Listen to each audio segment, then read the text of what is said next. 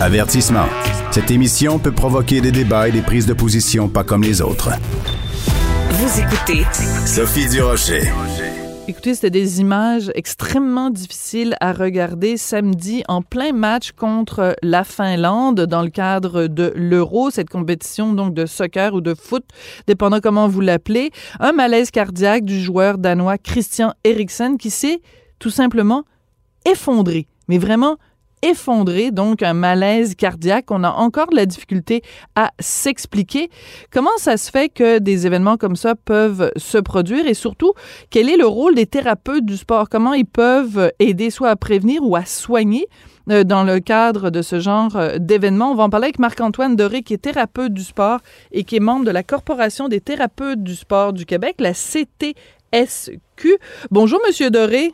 Bonjour, Madame Durocher. Vous allez bien? Ben moi, je vais très bien. Écoutez, c'est la deuxième fois en deux semaines que je fais une entrevue avec un thérapeute du sport parce que la semaine dernière, c'était un joueur de hockey qui s'était frappé, qui avait eu une commotion cérébrale. Cette fois-ci, c'est un joueur de foot qui a un malaise cardiaque. Euh, disons, l'année 2021 euh, est, est, riche en, en rebondissements. Effectivement, effectivement, on s'est ennuyé pendant le confinement, donc on, se reprend pour la dernière année. Absolument. Écoutez, euh, quand euh, vous avez vu ces images-là euh, samedi en tant que spécialiste, en tant que professionnel, quelle a été votre réaction quand vous avez vu ce malaise cardiaque de Christian Eriksen? Premièrement, je dois féliciter l'équipe qui a été sur les lieux. Ils ont intervenu très rapidement. Et je pense qu'une des forces de la, médecine sportive, c'est qu'on intervient en, quelques secondes. Le malaise s'est produit, a été identifié par les joueurs, par les arbitres. L'équipe médicale est allée sur, les, sur le terrain, a identifié rapidement le malaise, puis ils ont intervenu. Puis c'est pour ça que maintenant, on peut parler d'une comme toute d'une bonne nouvelle. M. Erickson semble dans un état, stable à l'hôpital, euh, ce, qui est, parfait. Ça n'aurait peut-être pas été le cas s'il n'y avait pas eu des, une intervention rapide sur le terrain. Il y, a, plusieurs choses qui sont extrêmement surprenantes dans ce qui s'est passé euh, samedi. Puis je suis pas une spécialiste du sport, donc je fais juste analyser ça avec mon regard euh, journalistique. Première chose, il n'y avait pas d'ambulance présente sur place. Et deuxièmement, ce qu'on comprend de l'intervention euh, des spécialistes de la santé qui étaient sur place, c'est que M. Erickson a fait un malaise cardiaque et il était est-ce que je peux dire ça, cliniquement mort et il a été ressuscité? Oui, effectivement. Donc, sur votre premier point, euh, en fait, il y, avait une ambulance sur place. C'est juste qu'elle est, euh, elle est dans le stade. Donc, on voit à un certain moment, euh, il, y a, plusieurs gens qui courent sur le terrain. Il y a ceux avec le, le chandail bleu qui sont clairement l'équipe médicale. Mais il y a ceux avec des, sacs à dos, des trousses qui sont vraiment identifiés paramédics. ben, peu importe le terme que ça a dans, ce pays-là. Et donc, eux, c'est l'ambulance, si on veut. Donc, D'accord. Le patient, le patient a été transporté à l'extérieur du terrain, puis là, il va prendre l'ambulance à ce moment-là. D'accord. Pour votre, deuxième point, vous avez tout à fait raison. Le patient a été est décédé, son cœur a cessé de battre. On voit, les images sont dures à saisir parce qu'ils ont, ils ont créé une barrière humaine, il y a eu un drap également. Euh, mais le, le médecin de l'équipe l'a mentionné, ils ont fait de la réanimation. Donc, ils ont performé la RCA, ils ont donné un choc de défibrillateur et par la suite, euh, M. Rickson est revenu à la vie. Dans quelle mesure ça, quelqu'un qui, sur un terrain de sport, en plein exercice de son activité sportive, euh, est cliniquement mort puis ressuscité, dans quelle mesure c'est quelque chose d'exceptionnel ou c'est quelque chose à laquelle, une chose à laquelle vous êtes habitué, vous, comme thérapeute du sport, de à faire face à ça? Je vous dirais pas que c'est quelque chose auquel on est habitué, c'est quelque chose de connu. Puis le taux de survie, en, puis là j'ai pas les, chiffres comme ça, mais le taux de survie sur un terrain sportif est plus élevé que dans la population générale, et ça s'explique par l'intervention rapide. Donc l'équipe médicale, les paramédics ont intervenu une question de secondes, moins d'une minute, tout le monde était sur le terrain.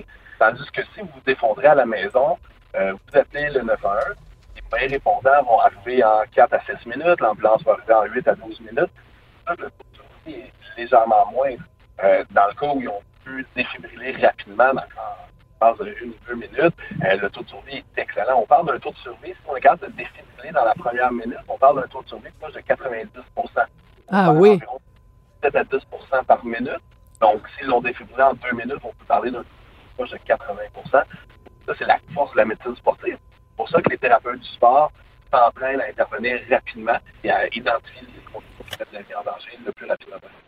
Donc, vous nous dites, euh, donc, vu que l'intervention est rapide, et plus elle est rapide, plus elle est efficace, donc plus les chances de survie euh, sont élevées. Et c'est vrai que le parallèle que vous faites est très bon. C'est sûr que si euh, moi, je suis, je suis chez moi et que je m'effondre, s'il y a quelqu'un qui est avec moi, le temps que qu'on appelle le 911 puis quelqu'un s'en vienne, ça va prendre du temps. Si je suis toute seule chez moi, ben je vais, je vais, je vais crever là. Ça, va, ça va être très triste. Donc, sur un terrain de sport avec des gens, du, du, des professionnels de la santé autour, les chances de survie sont meilleures. Comme thérapeute du sport, qu'est-ce que vous avez, vous, comme formation dans le cadre de vos, de vos études pour justement répondre très, très, très rapidement dans un cas comme celui de, de M. Erickson? Oui, donc dans, dans, le cadre de nos études, on a deux, deux cours universitaires en intervention d'urgence, ah. euh, donc des crédits universitaires pour se préparer à ça. Ensuite de ça, on a des stages obligatoires sur le terrain, la préparation à l'examen. Donc, on parle de presque 1000 heures de formation en soins wow. d'urgence sportifs. Donc, et ensuite, une fois certifié, il faut maintenir nos compétences avec une formation de 20 heures à tous les trois ans. Hmm. Donc, on reste relativement actif. Euh, moi, dans mon cas, c'est ce qui m'intéresse le plus. Donc, j'ai une maîtrise en traumatologie préhospitalière et j'enseigne les formations. Donc, je me tiens à, à, jour. Mais les thérapeutes du sport sur le terrain ont beaucoup de compétences sur les interventions sportives. Là. Il faudrait en fait qu'il y ait un thérapeute du sport sur chaque terrain, sur chaque, dans chaque gymnase, dans chaque euh, salle d'entraînement pour pouvoir euh, prévenir ça. Évidemment, on peut pas avoir ça. Mais Monsieur Doré, est-ce que vous, vous êtes d'accord avec moi qu'il devrait y avoir beaucoup plus de gens? En fait, tout le monde dans la population devrait avoir le fameux cours de RCR pour être capable de faire une réanimation dans les, dans les secondes qui suivent un malaise cardiaque. Et effectivement, là-dessus, euh, je suis pas dur à convaincre. Je crois que tout le monde au Québec devrait être formé. Puis c'est un des critères de survie euh, d'une population. C'est que quand on forme la, la, plus, la plus grande partie de la société. Au Québec, on a décidé de former les élèves de secondaire 3. Donc, tout le monde en secondaire 3 a une activité de RCR. Hmm. Et donc, au moins une fois dans sa vie, ils sont présentés ou introduits à la RCR mais par la suite, euh, il n'y a plus rien d'obligatoire, sauf peut-être en milieu de travail ou euh, des fois des spécificités, mais sinon, il n'y a rien d'obligatoire. Et c'est dommage parce que vous me parlez de ça, puis moi, je vous l'avoue très honnêtement, si euh, euh, en ce moment, euh, je, je, me retrouve en face de quelqu'un qui fait un malaise cardiaque, je n'ai aucune idée quoi faire, Monsieur Doré. Ben écoutez, le plus important, c'est d'identifier qu'il y a une urgence, donc d'appeler le 911. Et par la suite, euh, si vous pensez que la personne n'a pas de pouls et ne respire pas, euh, si elle ne semble pas respirer adéquatement, mettez la personne sur le dos, commencez les compressions thoraciques, les deux mains sur le sternum, on pousse en chantant Staying Alive et on maintient le rythme jusqu'à temps que les paralytiques arrivent ou quelqu'un avec des meilleures compétences euh, prenne la relève.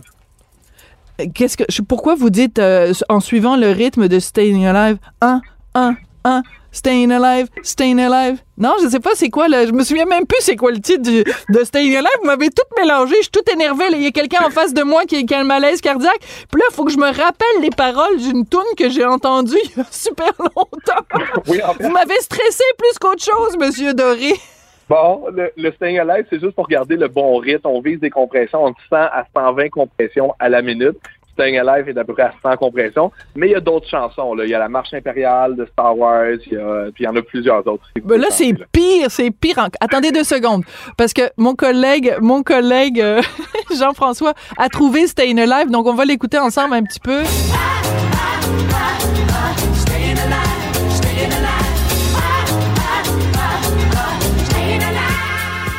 En fait, c'est juste de garder le rythme.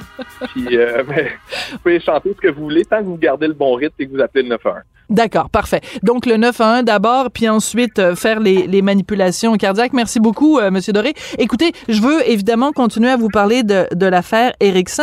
Euh, oui. Dans quelle mesure vous pensez qu'un événement comme celui-là, parce que évidemment, c'est dans le cadre de l'euro, c'est une compétition, euh, donc avec les pays européens, mais je veux dire, c'est regarder, il y a des millions de pères dieux à travers le monde qui étaient rivés à leur écran et qui ont assisté à ça en direct. C'était assez traumatisant pour tous ceux qui ont vu ces images-là. À quel point ça peut sensibiliser les gens euh, à cette euh, à cette possibilité d'avoir un malaise cardiaque, Monsieur Doré? Votre question est excellente. Euh, malheureusement, c'est quand il se passe des événements tragiques euh, de grande envergure comme ça que les choses tendent à changer. Hmm. Euh, c'est sûr que les gens vont peut-être plus le considérer. Maintenant, est-ce que les gens vont aller faire un examen cardiaque complet avant la pratique Hmm. de l'activité physique? Je crois pas que ça va changer beaucoup. Mais comme vous l'avez dit tantôt, de- d'engager des thérapeutes du sport, des professionnels sur le terrain pour couvrir dans le cas d'un événement malheureux, ça serait une très bonne idée. Euh, ce que j'ai beaucoup aimé voir, il y a deux points a quand- qui ont été approchés euh, dans Ouais. cette intervention-là. On a vu la barrière humaine, les draps, donc qui cachent un peu l'aspect traumatisant de, Mhm. de- de l'intervention. Et aussi, après ça, le retour au jeu. Les athlètes ont décidé d'eux-mêmes de terminer la partie, euh, ce qui demande quand même beaucoup de courage. Je pense Oui. qu'il faut féliciter les deux équipes. Et je, je crois que ça enlève un peu au traumatisme de l'événement. Euh, donc, la, la vie a continué, si on veut, après.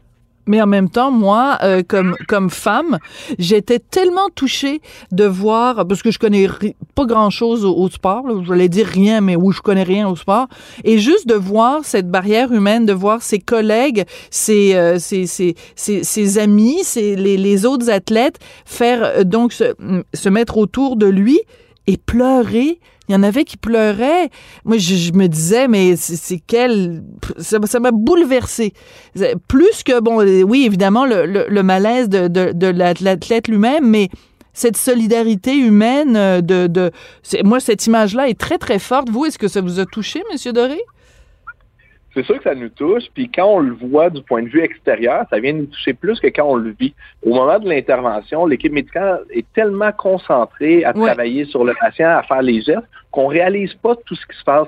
Mais sûrement qu'en regardant les images par la suite, Hmm. ils ont été beaucoup plus touchés que pendant l'intervention. Mais c'est un très beau geste de soli- solidarité. Puis ça nous ramène un peu sur Terre en disant que même les athlètes professionnels qu'on considère comme des surhommes et des surfemmes, qui ont l'air invincibles, qui sont millionnaires, qui vivent des vies de rêve, mais ils, ils meurent de la même manière que nous, puis ont des émotions de la même manière que nous. Donc ça nous ramène un peu l'aspect humain du sport.